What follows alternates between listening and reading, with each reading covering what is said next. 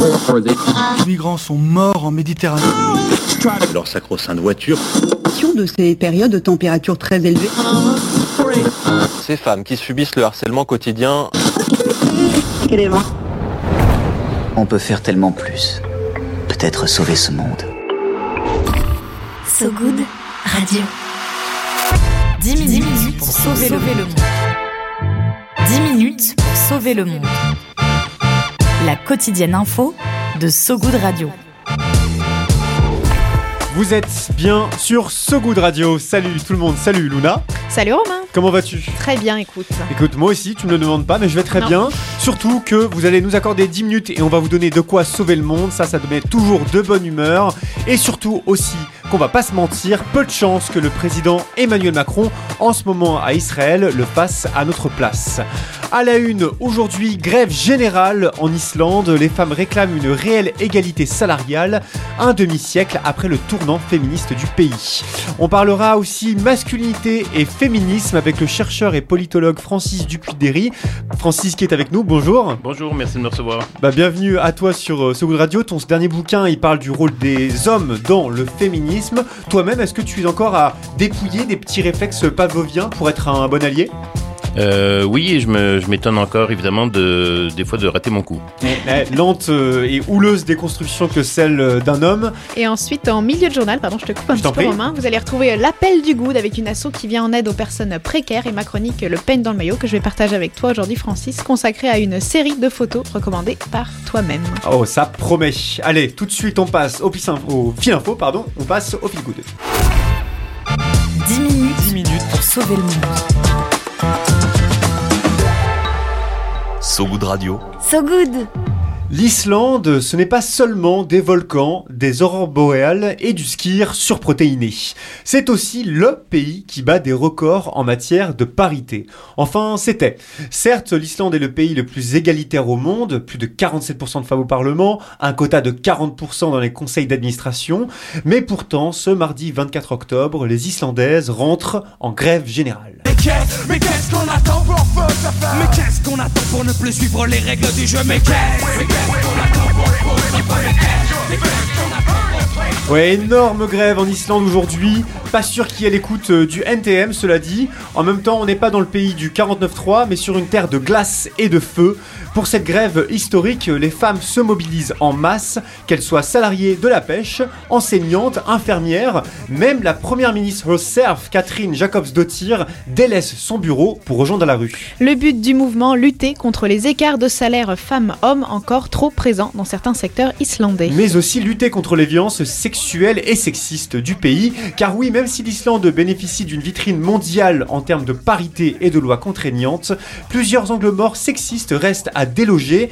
Pour ce faire, bah, rien de mieux qu'une bonne vieille grève générale, à l'image de celle des Islandaises en 1975, il y a 50 ans, lorsqu'elles arrachèrent une loi sur l'égalité des droits pour les femmes et les hommes. Un demi-siècle plus tard, rebelote. Avec ceci dit, quelques différences de taille. Dans cette grève, les personnes non binaires sont par exemple conviées à la grève. Ouais, une grève de toutes les féminités, même de certaines minorités, pourrait-on dire, avec un seul objectif, paralyser la société et ainsi rappeler leur rôle essentiel bah, dans la société islandaise, dans le dedans comme dans le dehors. Ce ne sont donc pas seulement les femmes salariées ou à leur compte qui vont débrayer, mais aussi les femmes à la maison, les retraités, même peut-être les étudiantes. À la manœuvre, leur premier, mi- la première ministre écologiste et féministe Catherine Jacobs-Dottir, qui rappelle que les Islandaises gagnent 21% de moins que les hommes. Mais aussi que 40% des Islandaises ont déjà subi des violences sexistes ou sexuelles. Une réalité qui contraste nettement avec la tête du classement international qu'occupe depuis 14 années consécutives l'Islande en matière d'égalité de genre. Signe que le patriarcat est un mal mondial et séculaire, mais aussi qu'un pays, aussi zélé soit-il, ne s'en débarrasse pas d'un coup de plumeau, en espérant que cette grève trouve un écho au moins aussi puissant que celle de 1975. À l'époque, elle avait permis l'élection l'élection de la première femme présidente.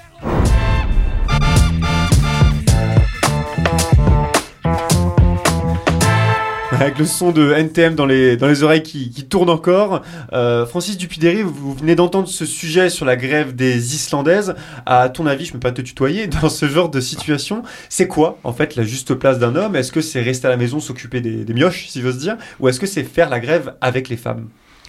Ben, premièrement, je je précise que je suis pas spécialiste de l'Islande, mais euh, assurément, euh, ben, premièrement, je trouve très intéressant euh, cette, cette, cette, grève parce que ça montre bien que même si on est une société euh, où on est persuadé qu'en fait l'égalité est quelque chose de, de, fondamental est déjà atteint, où on est en haut de classement, comme vous avez dit, euh, qu'il y a des lois progressistes, etc., qu'il y a eu des transformations importantes au niveau législatif, on voit que d'un point de vue anthropologique, c'est plus compliqué, les salaires il continue à avoir cet écart. Les violences, vous avez parlé des violences, c'est probablement que justement le travail domestique n'est pas tout à fait égalitaire non plus dans les sociétés euh, domestiques et parentales d'ailleurs, mmh.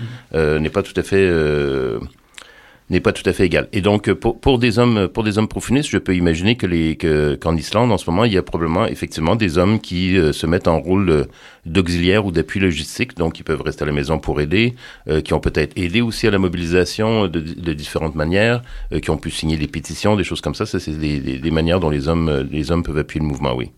C'est une question qui est, qui, qui est subtile, hein, la, la, juste place des hommes dans le féminisme. C'est une des questions que, que tu poses dans ton dernier livre, Les hommes et le féminisme, faux amis, poseurs ou alliés. C'est sorti début octobre aux éditions textuelles.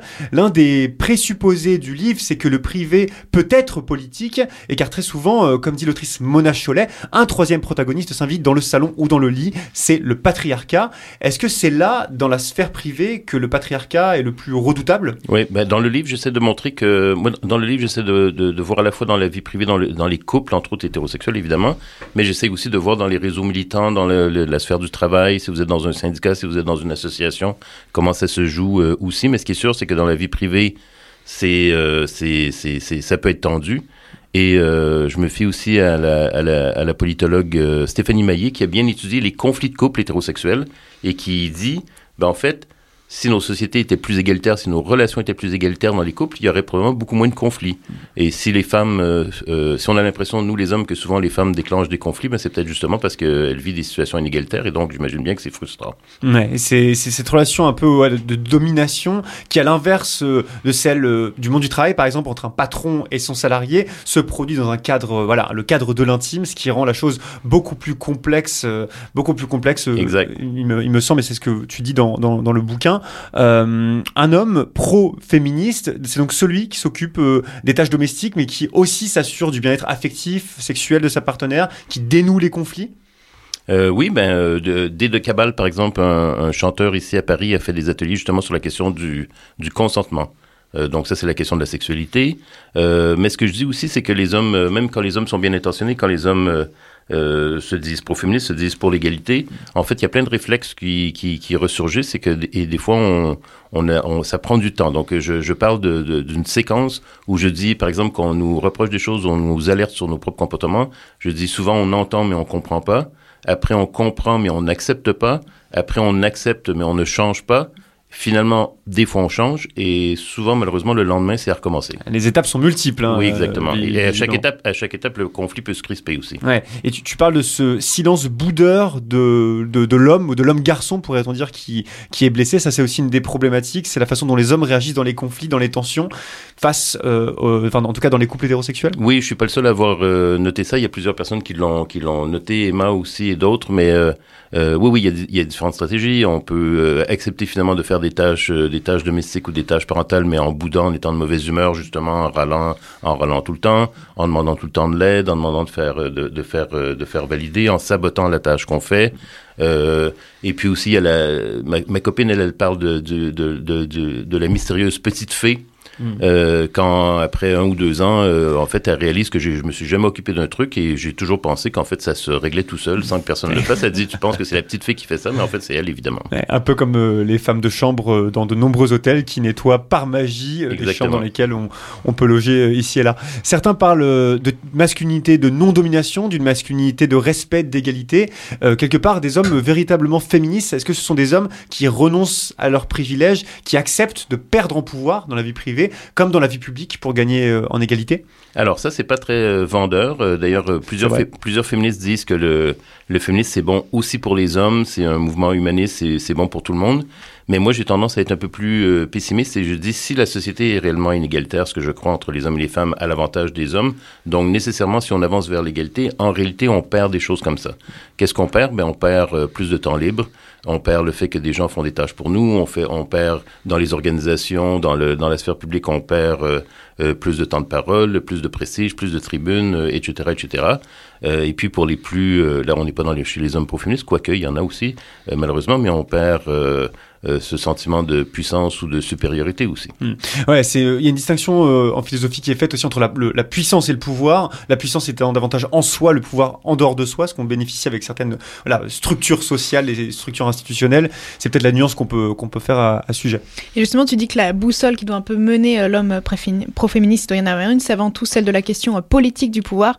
Je suis un homme d'un point de vue poétique, donc j'en ai du pouvoir. Ça va un peu au-delà de soi et sa petite personne, de nos défauts, nos qualités. Mais l'objectif du féminisme, du coup, ce serait, c'est pas les hommes déconstruits, en fait, ça reste une partie infime du, du combat pour toi, cette question? Ben, C'est-à-dire la fameuse... euh, euh, en France, on parle beaucoup de déconstruction depuis quelques années avec l'histoire du le, le- le barbecue gate. là. mais euh, mais ce que je souligne dans le livre, je, je fais rapidement en quelques pages une, une- une, un retour sur les fameux nouveaux hommes. Euh, donc, c'est ces hommes qui transgressent un peu les codes, qui... qui, mais en fait, ce que je montre, c'est qu'en fait, c'est pas moi qui l'a découvert d'ailleurs, c'est des historiennes, mais que la notion même de nouveaux hommes, ça existe au moins depuis le 19e siècle. Donc ça fait 150 ans qu'il y a des nouveaux hommes. Donc il y a pas mal de nouveaux hommes qui sont morts euh, au fil des générations. Et en fait, les, les, les données statistiques montrent que ça change pas grand-chose. Donc bref, ce que je dis, c'est que on peut euh, jouer à transgresser, on peut avoir des... Je dis pas que c'est nul et sans effet, mais, euh, mais moi je reviens toujours aux, aux fondamentaux, à qui a le pouvoir, qui est qui est majoritaire sur, euh, dans les conseils d'administration, qui est majoritaire à la tête des organisations, qui, euh, qui travaille pour qui, qui travaille gratuitement pour qui, qui a peur de qui, qui est violenté par qui. Et donc ça, ça dépasse évidemment simplement la question de euh, est-ce que, euh, est-ce que, euh, je sais pas, des, euh, c'est un peu cliché là, mais est-ce que je me vernis les ongles ou des choses comme ça en tant qu'homme là Ouais, des questions euh, finalement très concrètes qui vont au-delà de cet éternel renouvellement des masculinités de Exact. puissance 150 ans. Merci euh, Francis Dupuy-Derry. Euh, ton dernier livre, donc Les hommes et le féminisme aux éditions textuelles, il est à retrouver dans toutes les bonnes librairies francophones, je pense. Un livre à la couverture violette, couleur des suffragettes et des militantes féministes contemporaines. Je te propose de rester avec nous parce que tu as encore tout un tas de trucs à nous dire. Merci à vous.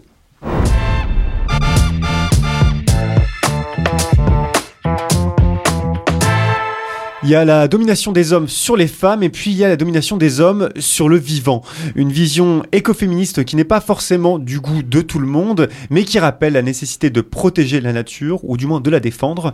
C'est ce qui se passe au Royaume-Uni, au sud de Bristol, où une partie des Mendip Hills va accéder au statut de réserve naturelle. Je sais pas si vous connaissez les Mendip Hills, euh, Luna, Francis, ça non, vous, ça vous aucune dit rien bah, c'est de très belles, euh, bah, de très belles collines qui se trouvent euh, du coup pas très loin de Bristol, et c'est là où se trouvent les gorges de Cheddar, de Cheddar, magnifique gorge de calcaire située près de la ville donc de Cheddar, là où a été inventé notre fabuleux fromage jaune pâle. Mais au-delà du Cheddar se trouvent aussi de fabuleuses grottes avec des restes archéologiques étonnants et des collines peuplées d'espèces très rares comme l'alouette des champs ou encore le coléoptère noir. Bref, un trésor de vie qui rejoint les 31 réserves naturelles de la région. De quoi faire entrer le cheddar un jour peut-être dans le patrimoine immatériel de l'humanité.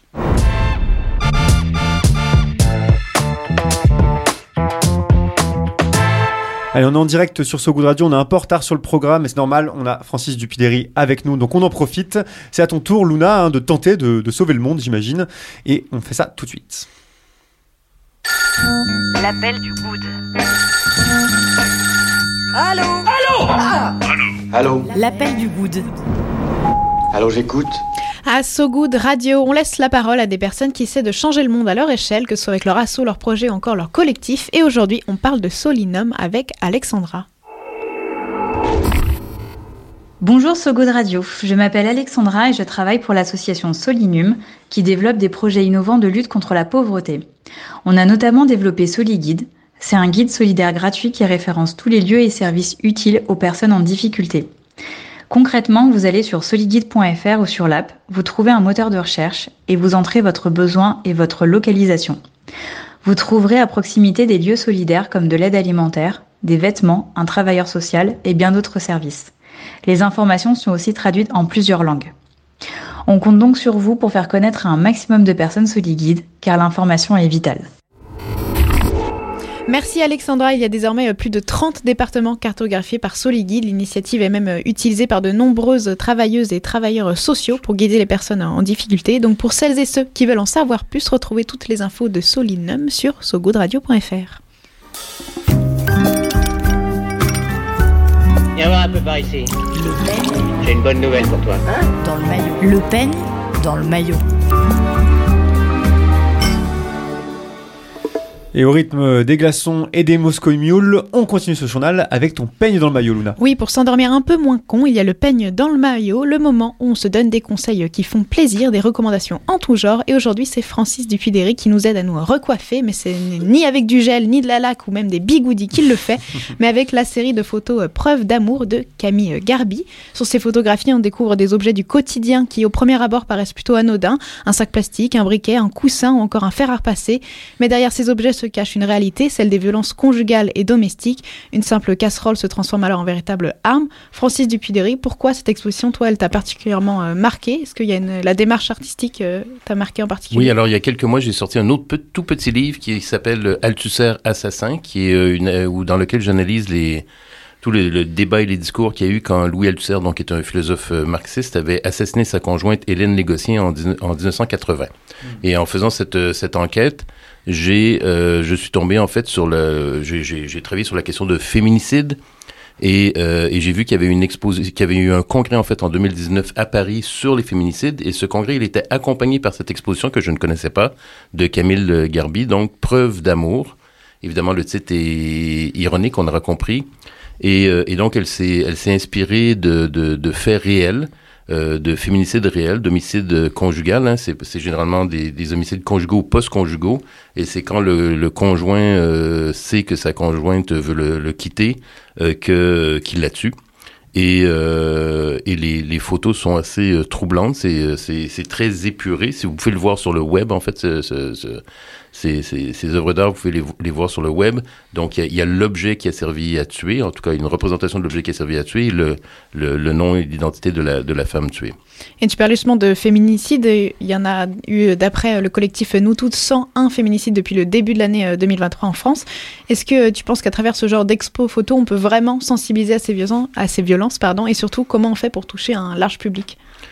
Euh, ben assurément, c'est c'est le ben, premièrement le féminicide, c'est un c'est un c'est un, un drame euh, qui que qui d'année en année, hein, c'est à peu près les mêmes statistiques que ce soit en France, que ce soit euh, en Islande, j'imagine que ce soit au Canada, et donc malheureusement ça diminue très très peu ou pas d'ailleurs.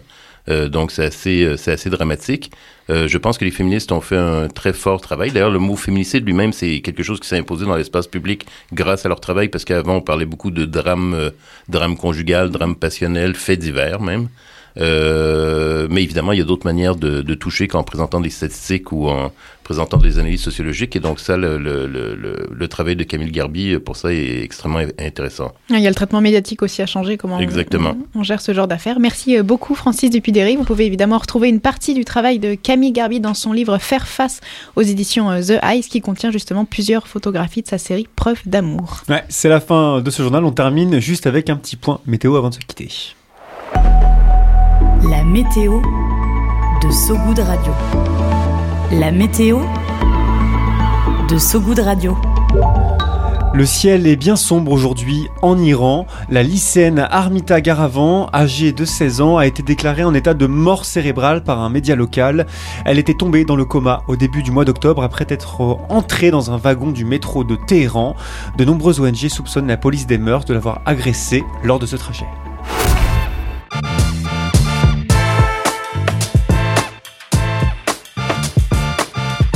C'est la fin de cette euh, quotidienne. Merci à vous qui nous écoutez à la radio ou en podcast. Euh, Les pieds en éventail sur le canapé en train de couper vos carottes, c'est à vous de choisir.